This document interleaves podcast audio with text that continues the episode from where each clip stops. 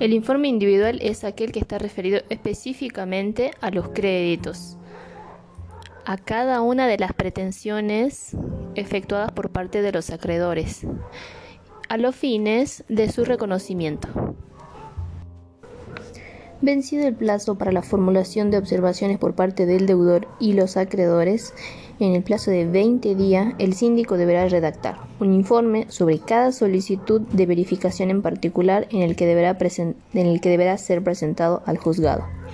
Se debe consignar el nombre completo de cada acreedor, su domicilio real y el constituido, el monto y la causa del crédito, el privilegio y las garantías invocadas. Además, debe reseñar la información obtenida, las observaciones que hubieran recibido de las solicitudes eh, por parte del deudor y los acreedores y expresar respecto de cada crédito opinión fundada sobre la procedencia de la verificación del crédito y privilegio. También debe acompañarse con una copia que se glosa legajo referente al artículo 279 que debe quedar a disposición permanente de los interesados para su examen.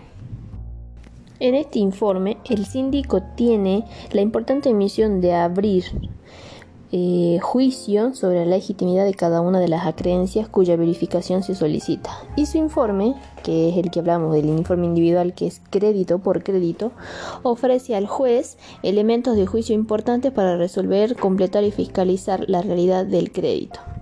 Lógicamente que el síndico se limita a dar su parecer sobre la procedencia o no de los pedidos insinuatorios, pero carece de la potestad decisoria. Es el juez concursal el que resuelve conforme se ve en el artículo siguiente, en la resolución judicial.